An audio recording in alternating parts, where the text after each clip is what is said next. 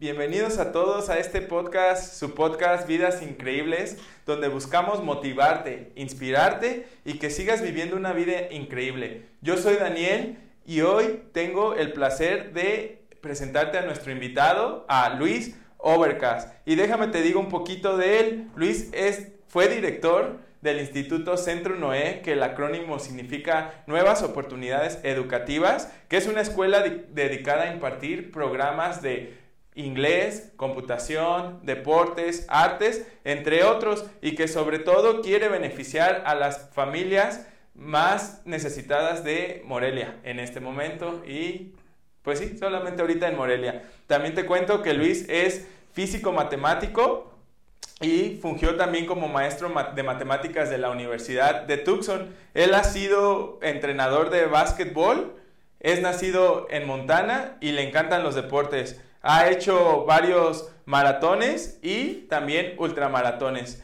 Y hoy nos va a contar su historia que está increíble y no te la puedes perder. Así que, pues sin más, hola Luis, ¿cómo estás el día de hoy? Bien, bien. Este, tengo que corregir algo. Así, empecemos con, con, las correcciones, claro. Nunca llegué a dar matemáticas en la universidad. Pero cuando yo, este, a, a veces los mexicanos dicen, ¿Y, ¿y tú cómo llegaste a estar aquí en México? Bueno, yo era maestro de matemáticas en una prepa en Tucson y ahí ah. conocí a Mireia, Mireia Parra, que estaba aprendiendo inglés y pues me enamoré primero de ella y luego ya cuando vine a México, este, a mí me encanta México, entonces sí, es un gusto estar aquí contigo, gracias por la invitación. Eh, como, bueno, Dani y yo tenemos una historia interesante juntos, ¿verdad? Porque eh, pues Dani era alumno ahí en Centro Noé, como, y ahorita yo les platico un poquito de Centro Noé, pero primero quiero platicarles de, este, algo interesante de, del Speedy García y yo, porque hace varios años, eh, yo había jugado básquet varios años, pero empecé a correr y te acuerdas, ¿no? Que, sí, nuestra primera carrera. Sí, bueno, un día, un día los, los chavos de básquet estaban corriendo y yo dije, ah, Dani, voy a, voy con ustedes o algo así. Nos llevaste a todos. Ah, yo llevé a todos, dijiste, vamos con el equipo, hoy vamos a ir a ah, entrenar ah, resistencia. Sí, ¿verdad? Y, y empezamos a correr. Bueno, tarde o temprano todos quedaron atrás, nada más tú y yo, ¿verdad? Y yo estaba bien cansado, pero dije, yo no, no, no me voy a, no me voy a dejar. Y ya por fin dije, ay, Dani, yo creo que ya, ya no puedo más. Y luego tú me dijiste después, ay, qué bueno que...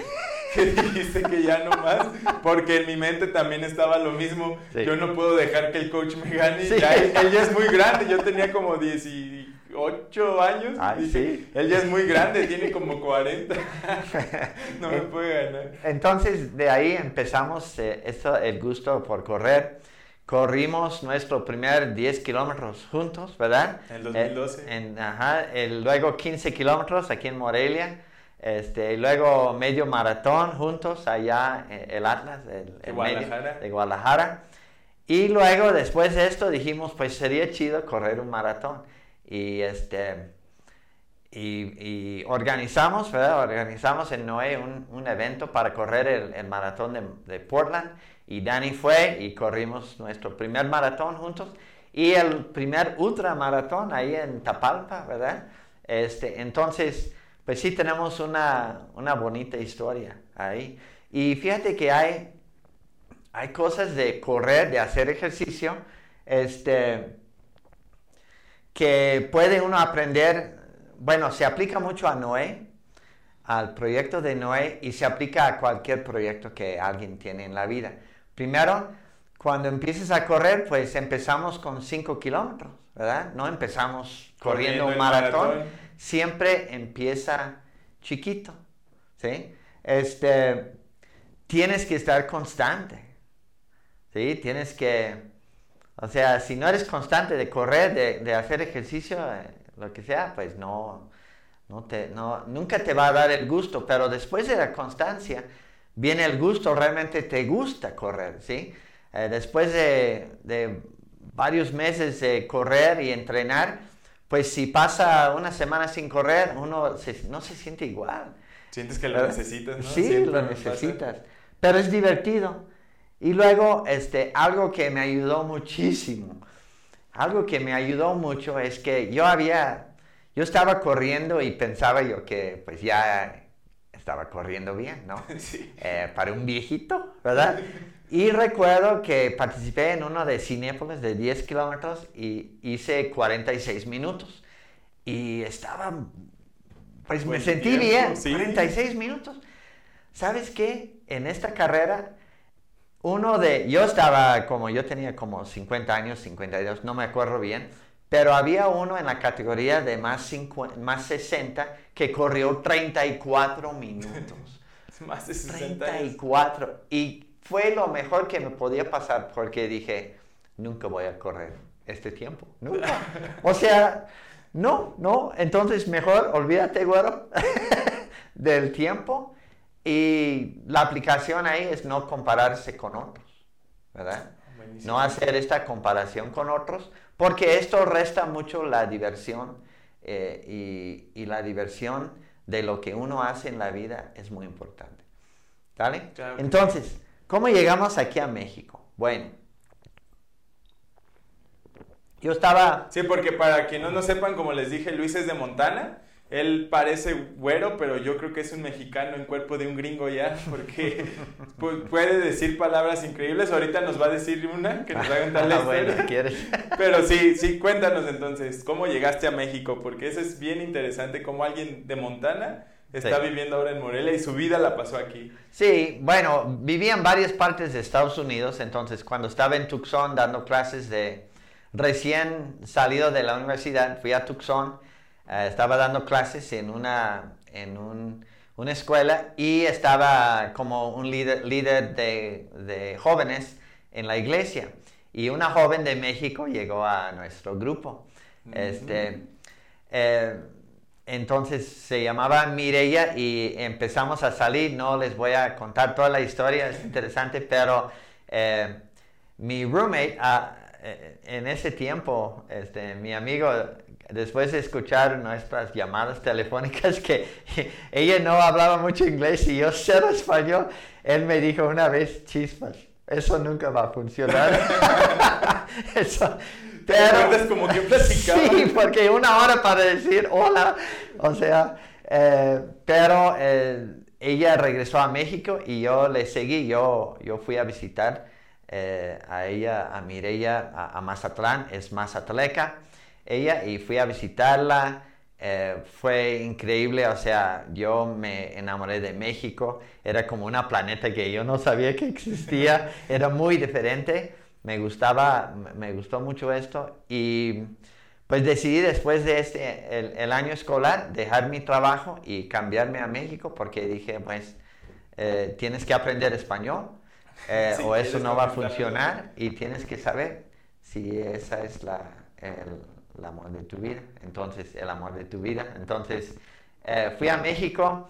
eh, eh, la palabra chistosa es, es parangaricutirimícuaro porque tuve que decir esta palabra para poder casarme con Mireia. Mi suegro era chistoso y me decía, "Den- tengo dos condiciones. Uno es decir la palabra parangaricutirimícuaro, ¿verdad? y la otra, sí, la otra condición es eh, tener un trabajo, porque él me vio ahí pues sin trabajo. Yo estaba viviendo de ahorros.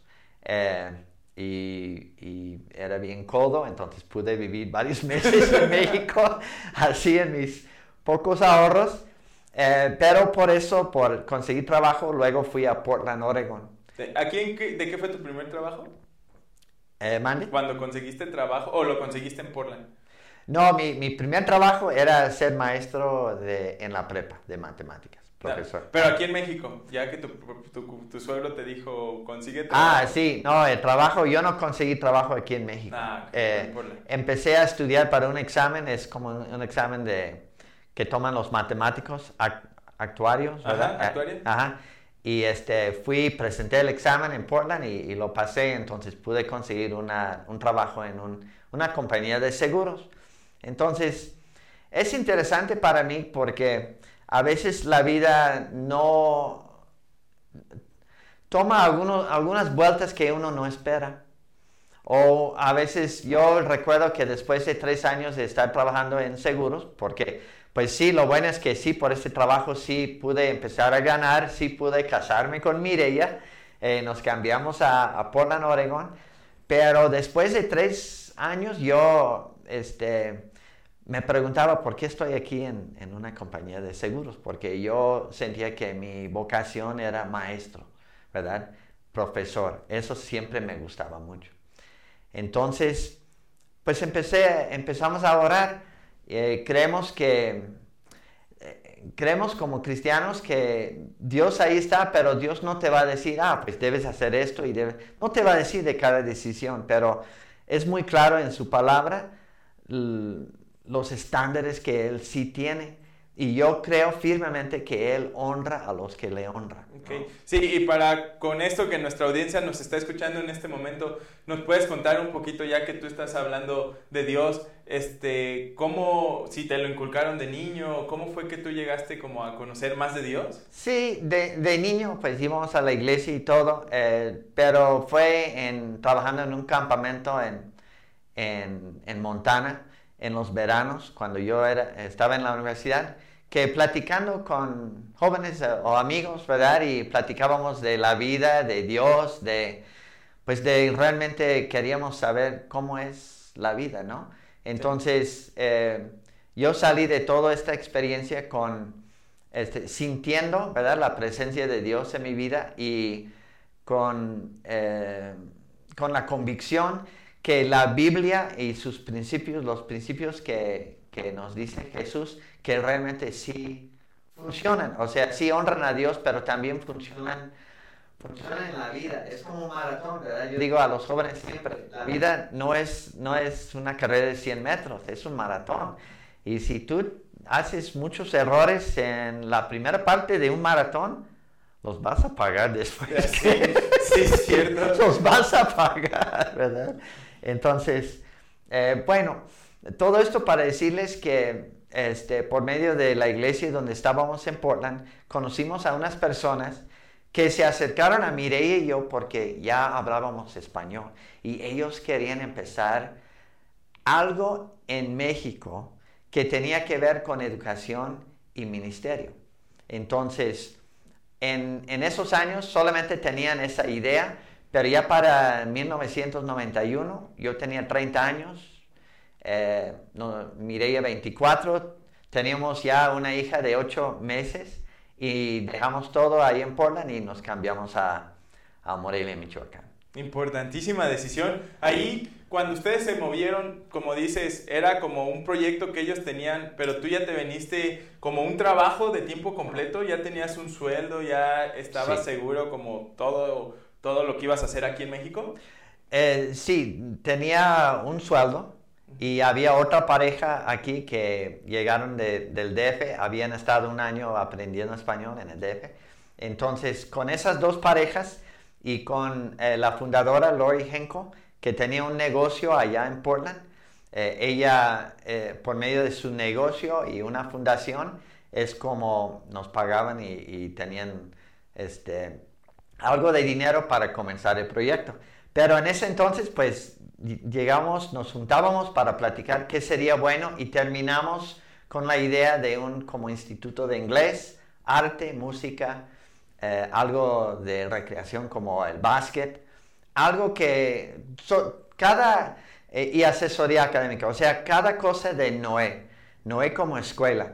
No queríamos nada más ser instituto de inglés queríamos ser más holistic, decimos en inglés, más holísticos. Holísticos, ¿verdad? O sea, abarcaban más cosas. Y queríamos nada más dar cosas que realmente ayudaba a la gente. No importaba, no nos importaba eh, si escuchaban o no lo que decíamos de la Biblia y de Dios. Queríamos regalarles algo. Yo creo que ese es el verdadero, verdadero amor, es dar a alguien algo que realmente tú sabes que les va a ayudar. y esa es la misión de Noé. Eso era la misión de Noé desde el principio. Solo tuvimos 34 alumnos de primer año. Enero de 92 encontramos una casita chiquita para rentar. Eh, tuvimos 34 alumnos, pero nosotros toda, todo, todos éramos maestros, nos encantaba dar clases y nos encantaba estar con los jóvenes, ¿verdad? Entonces empezamos así, dar inglés, asesoría y muy constante. Como de correr, empezamos chiquito, eh, éramos muy constantes. Eh, era divertido porque nos encantaba lo que hacíamos. Y fíjate, fue muy chido ver que los jóvenes, cuando empezaron a aprender inglés más que nada, o básquet también me pasaba, cuando empiezan a, a ver que sí pueden, es muy motivante para un maestro ver esto, ¿verdad? Es muy, era muy divertido. Entonces, esos años de Noé pues pasaban rápido porque había mucho trabajo y nosotros estábamos metidos en lo que estábamos haciendo, nos encantaba y no nos comparábamos con nadie. No era como, híjole, Noé ahora tiene 100 alumnos, hay, pero hay otra escuela que tiene más. O... No, nosotros estábamos como en nuestro mundo pequeño ahí y, nada más nos concentraba en esto. Y cuando llegaron ustedes a Morelia, ¿cómo fue que consiguieron también esos 34 alumnos? Ah, bueno, pues encontramos un lugar donde dar clases uh, y imprimimos folletos y empezamos a repartir folletos. Y había rumores, ¿verdad? Algunas personas dijeron, no, van a robar a sus hijos o... Llegaron los, gringos. Sí, y este... Y, y yo sé que hay mucha... Eh, bueno, eh, sabemos que en México hay, hay, muchas religiones que andan tocando tu puerta, ¿verdad? Andan y, y quieren luego, luego convencer a uno, ¿verdad? Pero nosotros, eh, entonces había no es que toda la gente decía, ay, gringos dando inglés, sí, no, había muchas familias que no, pero había algunos, algunas familias muy valientes que sí metieron a sus hijos y empezó a, correr la voz.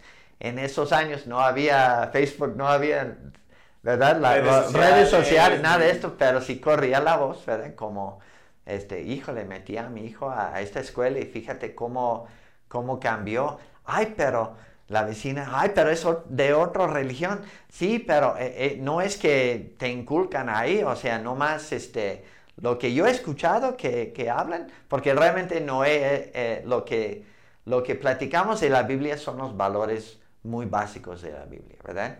Honestidad, honrar a los papás, no robar, este, ser disciplinados, este, y saber que hay un Dios que está a tu lado, no está en tu contra, ¿verdad? El versículo que a lo mejor Dani tú puedes, tú sabes, ¿verdad? Jeremías 29, 11.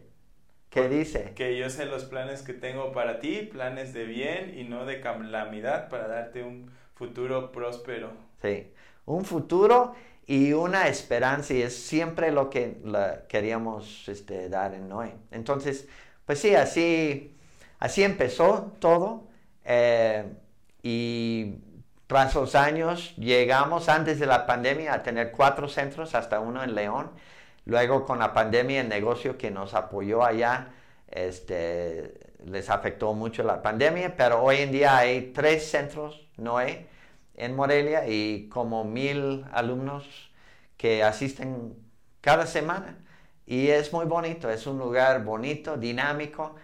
Y recién tengo un mes exactamente que me jubilé, ¿verdad? Y, sí. Y, este, y ya no estamos ahí, pero nos da mucho gusto ver que, pues, que sigue todo esto. Pero qué increíble con lo que cuentas. En su primer año fueron 34 alumnos y después de 30 años de trabajo, ¿cuánto es el número de alumnos que dijiste en este momento? ¿Mil? Pues en ese momento hay como mil cada, cada semana Que, que, asiste a algún programa de Noé. Y tres, tres campus diferentes en diferentes áreas de la ciudad, de aquí de Morelia.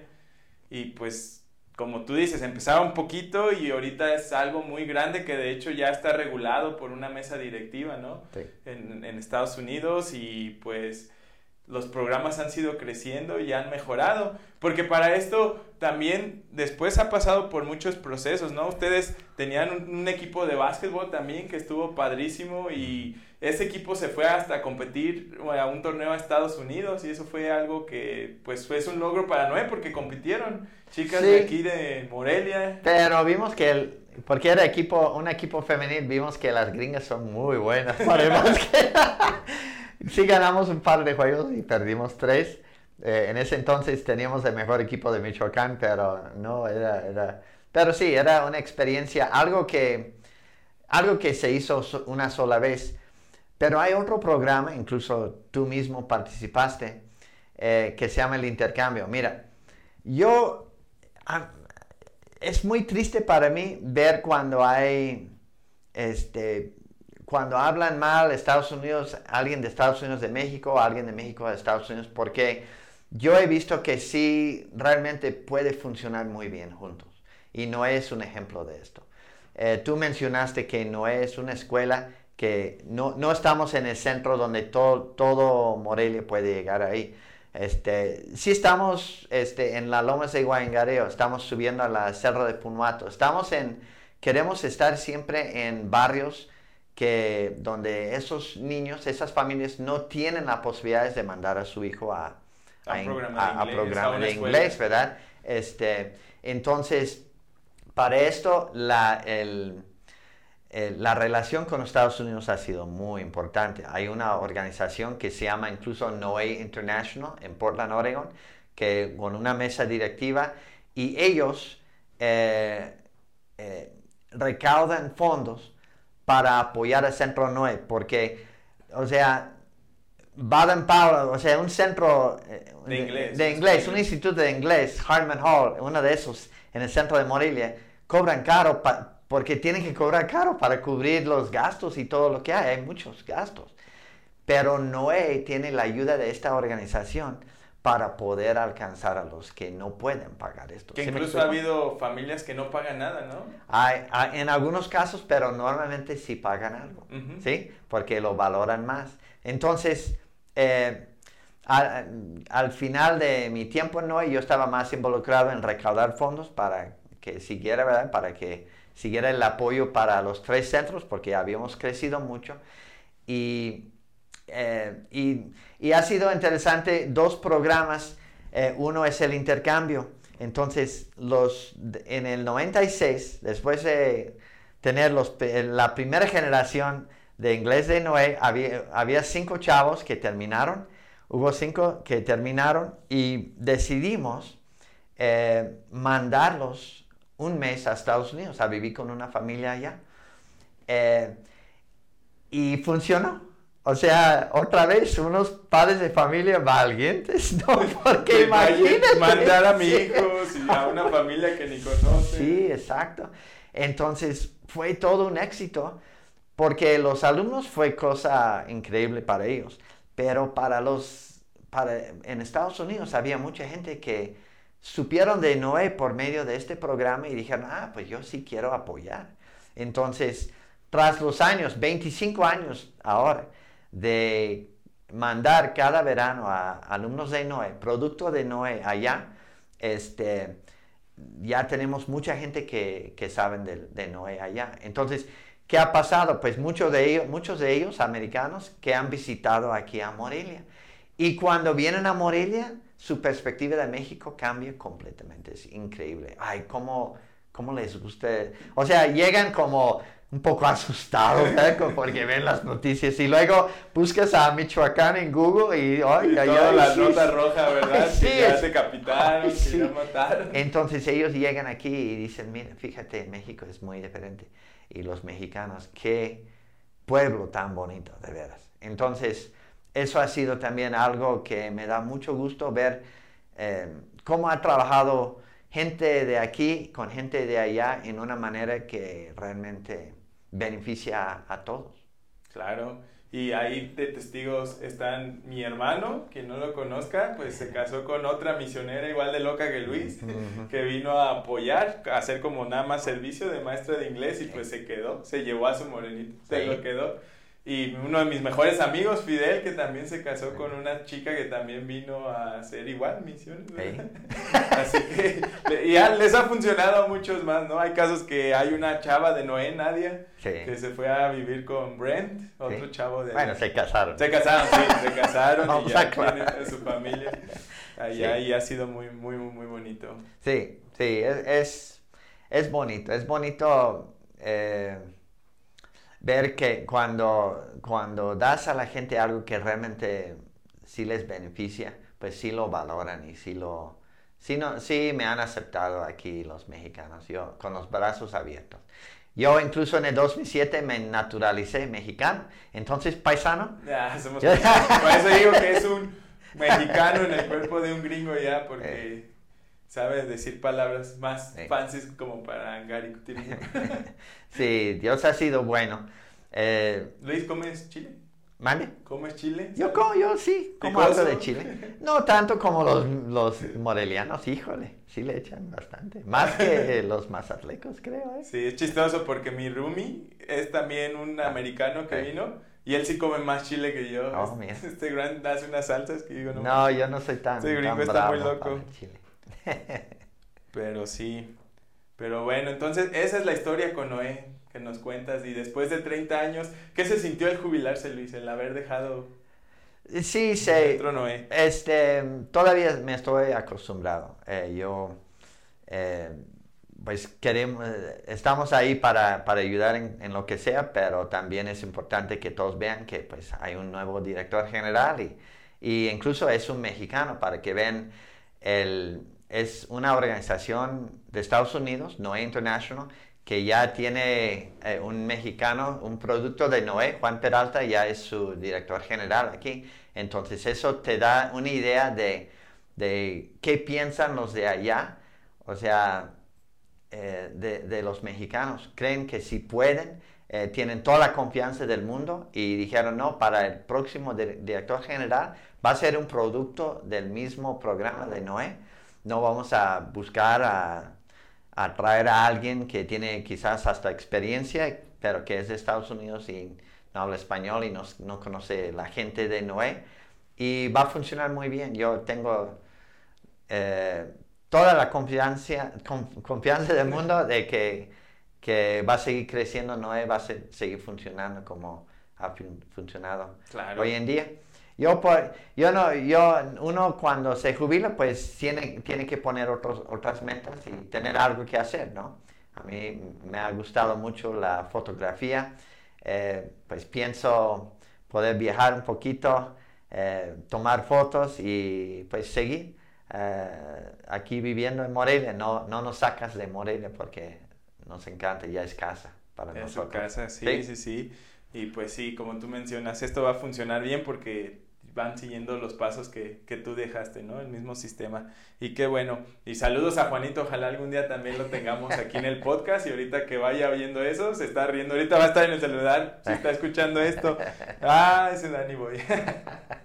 este, pero bueno. Oye, y sobre lo que nos acabas de contar, pues ha estado muy padre, pero ¿Tú recuerdas algún reto, algo muy, muy difícil que alguna vez, alguna situación que alguna vez se te haya presentado cuando estaban en esos 30 años de transcurso de Noé? Sí, este, sí, ha, habido, ha habido varias veces que Noé casi no tenía dinero. Eh, yo mencioné que, que, era un negocio que empezó como ellos tenían una fundación y pudimos llegar aquí y trabajar los primeros años gracias a ellos.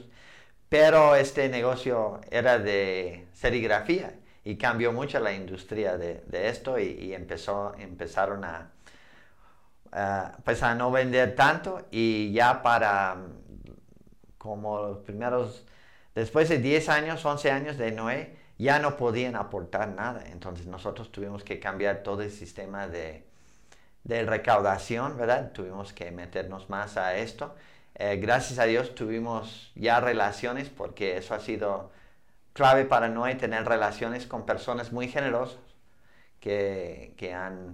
Y esto que comentas es súper chistoso porque yo cuando le he platicado a la gente sobre Centro Noé y lo que es, muchos se quedan sorprendidos de cómo es posible que alguien sea generoso, ¿no? Que dé a las personas sin ni siquiera, sin buscar ningún beneficio a cambio, sin, sin conocerlas, solo por, como tú dices, por amor a querer a que alguien más mejore y es algo que yo animo a los que nos están escuchando, que creo que es algo que tú practicas y que a mí que como tú comentas, yo fui parte del Noé, me ha dejado es el poder ser generoso con los demás. Cuando tú practicas la generosidad sin buscar nada a cambio, creo que a veces es más lo que tú recibes de lo que das, ¿no? Sí, es muy importante esto. Eh, yo en varios, este, varias reuniones con eh, los padres de familia de Noé, ¿verdad? Que junta de padres de familia, como después del maratón, porque un evento para recaudar, recaudación de fondos Incluso Dani, tú has recaudado mucho para Noé, ¿verdad? En, participando en esos eventos. Fue nuestro primer maratón, fue un éxito, yo recuerdo, fue súper padre. Eh, entonces, eh, llegando de un maratón, yo les digo a los padres de familia de Noé aquí, les digo, ¿sabes qué? Eh, hay padres de familia que, que están dando su dinero para ayudar a sus hijos de ustedes y ni los conocen. Porque obviamente hasta la Biblia dice, pues si tú ayudas a alguien que te puede ayudar, todo el mundo hace esto. Pero Jesús dice, a ver, ayuda a tu enemigo, ayuda a alguien que no te puede regresar nada. Esto es el amor de Dios en tu vida. Y Dios honra esto. Entonces, sí, hay mucha gente y, es, es evidencia del, del amor que Dios ha puesto en sus corazones allá en el otro lado eh, que quieren ayudar a, gente que ni han conocido. ¿sí? Sí. Entonces los dejamos con eso a nuestros escuchantes que practiquen, practiquen la generosidad y pues nos escriban a ver qué pasa, cómo se sintieron y, y cómo les fue con esto, ¿verdad? Pero bueno, pues Luis, hay una pregunta que siempre hacemos aquí en el podcast, que no la hicimos al comienzo, pero la vamos a hacer ahorita. Y para ti, ¿qué es una vida increíble?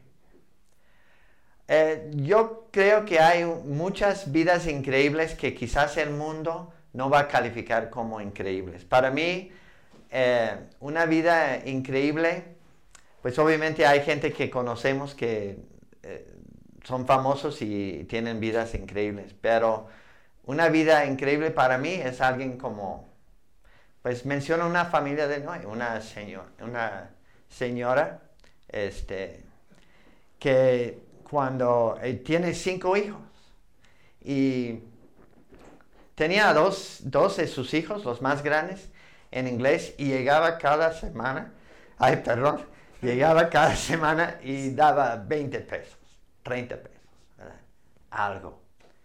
Y fue curioso y ya por fin el director, ahí, Hugo, Bedoya, platicó con ella y, ay, ¿qué pasa? Este, ¿cómo, ¿Cómo podemos ayudarles? Pues, eh, y preguntó de su situación, pues era una mamá que realmente sí casada y todo, pero vivían todos los siete, dormían en un solo cuarto, ¿verdad? Tres camas juntas, eh, muy pobres, una situación muy difícil, pero ella tan noble, ¿verdad? Y para mí es una es una vida increíble, aunque no, nunca va a estar en este podcast. ¿Sí me explico? O sea, y hemos, he conocido a mucha gente así, que nomás están diariamente este, encargándose de lo que necesitan hacer, pero a la vez honrando a Dios con, con sus vidas, porque pues no, no están robando, no están haciendo cosas malas para seguir adelante, están honrando a Dios en una situación súper, súper difícil sin rendirse. Eso es increíble. Eso es increíble. Sí, y, ahorita los que nos comentan, a lo mejor no lo teníamos pensado, pero como Luis nos está contando la historia, sí hay muchas, mm. muchas familias que tienen eh, situaciones bien difíciles, que luchan todos los días.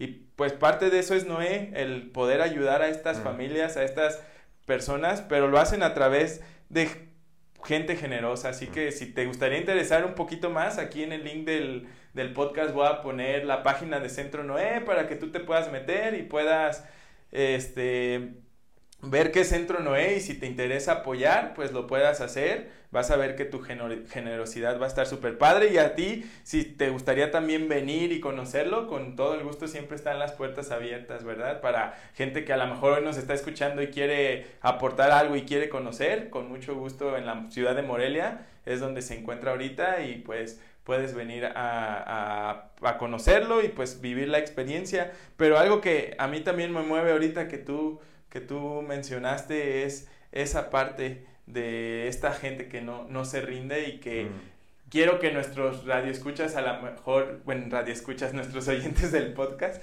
también soy de los noventas, por eso sigo con la radio, este, gente de nuestro podcast pueda saber que a lo mejor pensamos a veces que estamos en situaciones muy difíciles, pero a veces siempre hay gente que está en situaciones más complicadas. Entonces tú si ahorita piensas que tu situación es difícil, pues recuerda que siempre, como nos acaba de decir Luis, con esforzarte y no darte por vencido vas a poder tener una vida increíble y una historia que contar, ¿verdad? Siempre hay historias padres que contar. Así es, pues gracias Dani por la oportunidad. No, a ti Luis. Y hablando de historias, a mí sí me encanta tu historia, que ya me la has platicado muchas veces. Quiero que nos platiques a ver un poquito de la vez que te perdiste en el Gran Cañón. Ay, Esa es mi historia favorita, yo creo.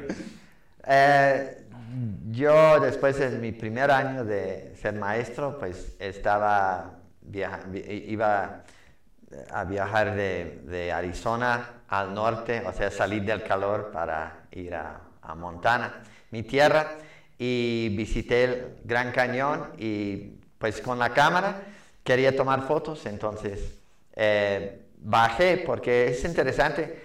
Había escalado montañas y, bajado, ¿verdad? Eh, siempre la parte fácil al final.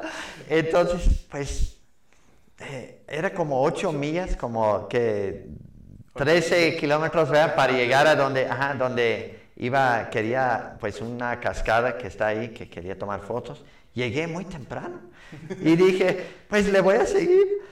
Y seguí, pero abajo estaba haciendo calor y hasta cada media hora pues me, tuve que meter al, al, arroyo ahí, al río, nomás para refrescarme. Llegué al, al río principal, ¿verdad? Que corre y luego empecé a, de regreso, pero realmente no estaba preparado ni con comida ni agua como debía haber sido ¿verdad? para esto. Y luego era pura subida. Entonces empezó a escurecerse y yo, o sea, como casi dos horas después de, en, en la noche ya por fin y con todo y calambres, llegué arriba a mi carro, híjole era un Ford Fiesta viejo, pero ay, cómo me dio gusto ver a este Ford Fiesta en el estacionamiento. Y pues sobreviví. ¿Te, dio miedo cuando estabas ahí abajo? ¿No pensabas en las serpientes, el de no, no, cascabel? No, vi nada de esto, y, pero no había ni gente. Es lo interesante. Y en total era como 50 kilómetros, sí, era algo... ¿Caminaste los 50 kilómetros? Sí, fueron, sí, porque este, 25 para abajo y 25 para, para arriba. ¡Wow! Eso no me la... Pero siempre nos ha, ¿verdad? Como tú, ¿verdad? Eh, nos ha gustado los retos eh, físicos y, y, eso fue algo que luego, luego me dio mucho gusto haberlo hecho.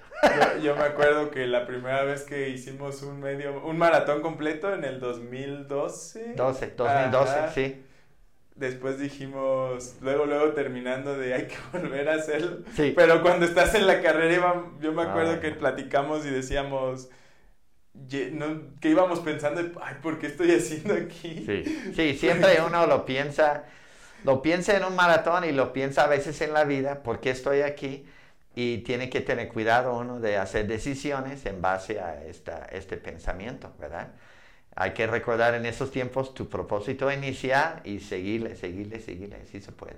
Y el trabajo previo, ¿no? También, que ya... Sí, todo lo que hice para llegar ahí. sí, exacto. Para estar preparados para ese, ese maratón. Pero sí, me acuerdo cuando hicimos nuestro primer ultramaratón en Tapalpa, Jalisco, que Luis luego, luego dijo, ¿Cómo se sentirá hacerlo sin montaña? Hicimos ah, un evento que se llamó el 50 Flat, que era hacer los 50 kilómetros planos y estuvo también muy, muy padre para, para mucha, mucha gente se animó a ese. Sí, y yo pensaba, ay, pues yo quiero ser de los que a los 60 todavía sigue corriendo maratones, pero la verdad es que lo he calmado un poquito. Todavía hacemos ejercicio, pero no para tanto. ¿Tienes alguna carrera próxima que te gustaría? No, pues me gustaría uno, uno de 5 o 10, nomás calmado, este, porque yo extraño desde, desde que antes de la pandemia, de, la pandemia no he tenido esta sensación de estar con todos los demás corredores justo antes de una carrera. Es bien, padrísimo. Es como una fiesta, ¿no? Sí, y la emoción, la, la energía que hay ahí, no, me gusta mucho. Entonces, sí. Y la playera. Yo siempre la hacía por, por, la playera. La medalla no me importaba tanto, pero ay, cómo me, me gusta. Hasta ayer fui a correr en el Venustiano con mi playera del, del Ultra. De, Tapalpa. y me da siempre buenas memorias, ¿no? Entonces fue una etapa, mi esposa, o sea, gracias a Dios por todo esto que acabo de platicarles, yo he tenido una compañera fiel, Mireia, mi esposa, eh, ella y luego empezó a correr, ¿verdad? Corrió un maratón, corrió los 50 flat 50 con nosotros, ¿verdad? Y, este, y realmente... A Mireia, siempre. Sí, en este año cumplimos 35 años de casados y muy felices. Entonces, este, pues una gran bendición.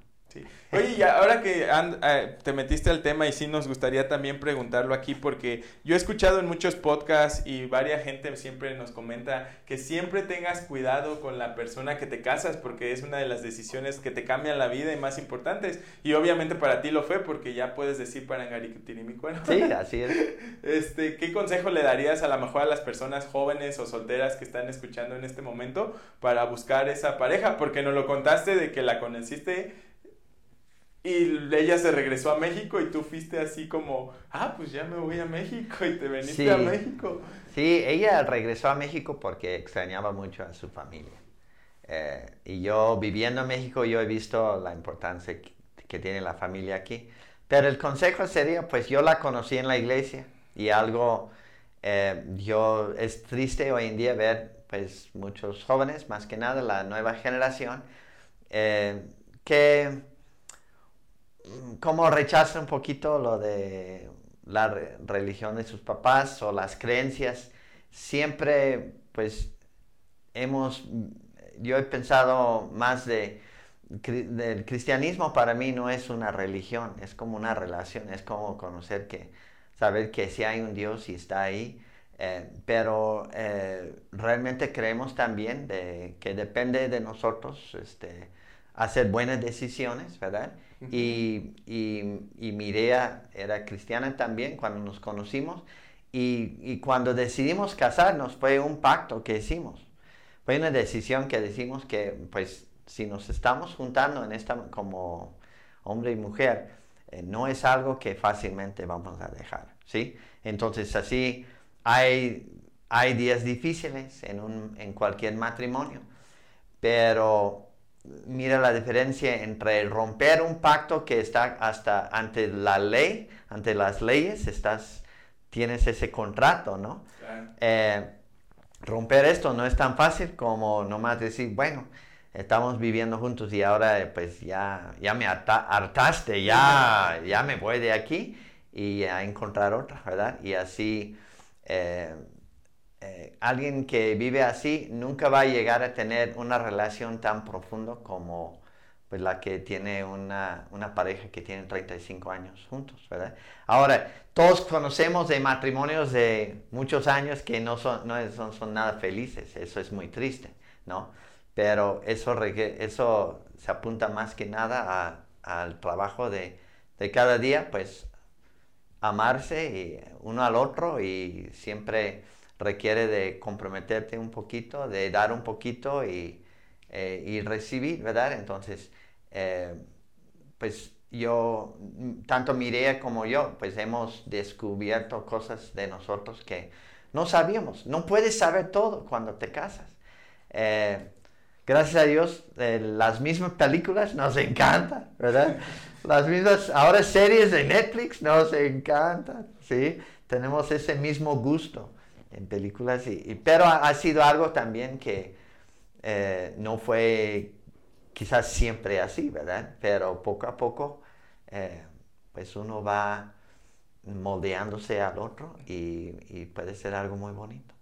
¿Alguna vez algún conflicto que tuviste, cómo lo solucionaste o cómo se, cómo, qué actitud tomaste a lo mejor?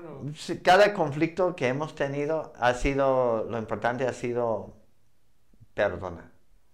Y pedir perdón y perdonar. Y así. Y a veces pedimos perdón eh, y toma un tiempo para la persona luego perdonarse, ¿verdad? Eh, como puedes imaginar, en, para algo de Centro Noé, cuando tienes, tenemos pues hijas en casa y luego Centro Noé y fue, fue algo que eh, agobiante de mucho tiempo y energía y yo con básquet, yo estaba muy metido en básquet, entonces Mireia fue muy paciente con esta etapa de, de la vida que, que Noé tomó mucho de mi tiempo, ¿verdad? Pero en todo esto, pues eh, te digo, o sea, nunca llegas a este punto donde dices, yo me rindo de esta relación, como hemos mencionado en varias partes del podcast. No rendirse es tan importante también en una relación, no rendirse, no rendirse, ¿verdad? Y ser fiel uno al otro. Qué padrísimo esto que comentas. Y yo también quería nada más como poner que, porque tú creo que eres el que me lo ha dicho sobre el perdón, es realmente dejar eso atrás y ya ni siquiera acordarte, ¿no? Ya no sacarlo en el futuro, simplemente dejarlo ir y, y ya no, no, no, ni siquiera traerlo jamás al presente. Sí, y eso, para hacer esto necesitas la ayuda de Dios realmente, porque así es muy difícil, es muy difícil. Primero perdonar y luego olvidar, uy, joder, Entonces es mejor nomás este, dejarlo en, en las manos de Dios. Dios, este, estoy confiando de que vamos a seguir adelante y sí, sí bendice, sí hay bendición. Pues qué padrísimo, qué buenísimo. Y pues Luis, tú eres alguien que en todas las uh, juntas o siempre que te toca estar en un podium platicando, ¿Te gusta hacer un chiste? ¿Tienes algún chiste para Porque somos... Hay, sí, tengo un chiste. Hay un francés, un mexicano y un americano. Llegan a una cantina y el cantinero, así dice, el cantinero, dice, ¿es un chiste? es, un, es un mal chiste. Es el único que me viene a la mente. Voy a estar meditando un poco. Si ustedes en el podcast luego, luego lo, lo agarraron, escríbanos. Explíquenos un poquito. Si lo agarraron, tiene muy buen sentido de humor, ¿eh? Porque sí. Yo me acuerdo uno que me contaste donde llegaste al podio y dijiste, a veces me siento solo. A veces me, siento, a veces me siento solo, Dani. Y a veces me ayudan a sentar. Pero estaba en un podio muy serio y todos nos quedamos de, pues, ¿qué pasó? ¿Qué pasó? Después era una broma. Buenísimo, nunca perder el humor, porque pues así está la vida también, ¿verdad? Así es. En los momentos difíciles. Luis, ¿algo más que te gustaría a ti agregar para el podcast? Eso es todo, ya hablé mucho. Nos gustaría seguir escuchándote más porque creo que lo que dijiste ha sido increíble para, para el podcast. Esperemos que a mucha gente le sirva. Como dice Luis, pues todo esto surgió del amor que él tiene por la vida, por Dios, por la creencia que él tiene. También ah, en este episodio, si tú no conoces mucho de Dios, si te interesaría conocer más, escríbenos y con gusto te podemos platicar. Luis es una persona que ha estudiado la Biblia, este, que a mí me ha enseñado aquí en el podcast también. A lo mejor en el podcast no hay muchos capítulos que vamos a hablar sobre este tema. Este es un, una apertura increíble que se dio el día de hoy, pero pues nosotros aquí somos cristianos, creemos y profesamos sobre esa fe. Este, y pues si a ti te gustaría conocer un poco más, a mí me encantó lo que dijo Luis, no es una religión, sino realmente una relación. Y como él dijo, una relación se da en base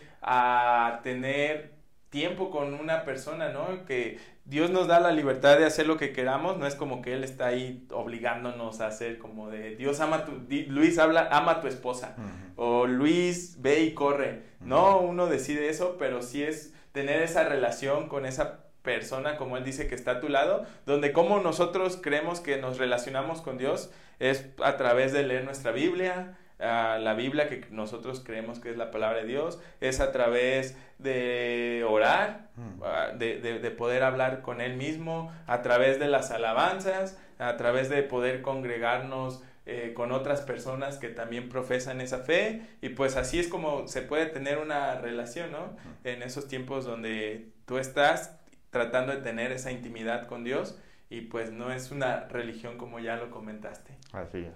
Así es. Pues Luis, muchas gracias por tu historia, creo que nos ha motivado muchísimo. Ah, y nosotros siempre preguntamos también, ¿algún libro que recomiendes para leer? Eh, pues el libro que leo un poquito diario es la Biblia.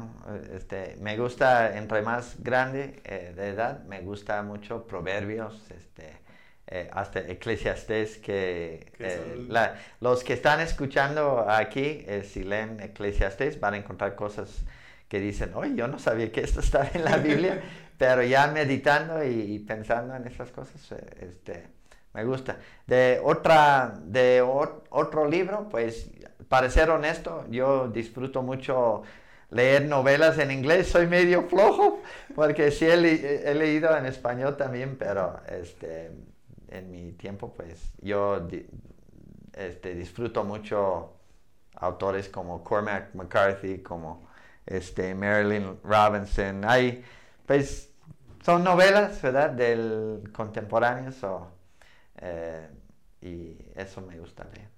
Buenísimo. A mí un libro que Luis me recomendó, que también siempre hablamos de él, es el de Nacidos, Nacido para, correr, sí. para nuestros, nuestros escuchas corredores. Este, ese es un libro buenísimo para que sepan la historia de los tarahumaras. Sí, es, es muy interesante para... y, no tienes que ser corredor, para disfrutar ese libro y aprender algo de, y, apreciar la cultura de los tarahumaras o rara, raramuris. ¿verdad? Eh, muy interesante. Eh, y este, este libro, como muchos libros que me gustan, eh, tiene como un gringo en México. Yo no sé por qué me gustan esos libros, por algo. sí. Sí. ¿Alguien a quien le quieras mandar saludos? Saludos a todos. Este... ya terminamos, Danny Boy. Estuvo bueno. Muchísimas gracias a todos. Recuerden, este es su podcast Vidas Increíbles. Excelente conversación la del día de hoy. Capítulo número 4 cerrado. Y vamos a seguir por más. Te agradezco a ti. Déjame tus comentarios. Este, en mi Instagram me encuentras como Speedy García, oh. en Facebook por mi nombre, Luis Daniel García Reyes. Luis, a ti te pueden mandar un mensaje también por si hay claro que preguntar. Ah. en, en, Facebook soy Brian Luis Overcast. Luis como deletrado como los mexicanos. L-U-I-S. Sí, Brian, B grande R-I-A-N. Este, Luis Overcast. Y en mis fotos están en Instagram Overcast como, eh, como nublado, si nublado en inglés. nublado en inglés, Overcast in México, Overcast in Mexico. Ok, ahí están lo, donde te puedes contactar por si también quieres hacerle una pregunta a Luis o hacerle un comentario también para ver qué te pareció. Y pues los demás, lo demás de que hablamos, dejo los links aquí abajo para que si te interesa conocer más de Noé o sobre otra cosa, pues puedas revisarlo. Entonces, pues Espero te haya motivado esta conversación que hoy tuvimos y pues espero que puedas seguir llevando tu vida al máximo para que sigas teniendo una vida increíble. Muchas gracias Luis. Gracias a ti.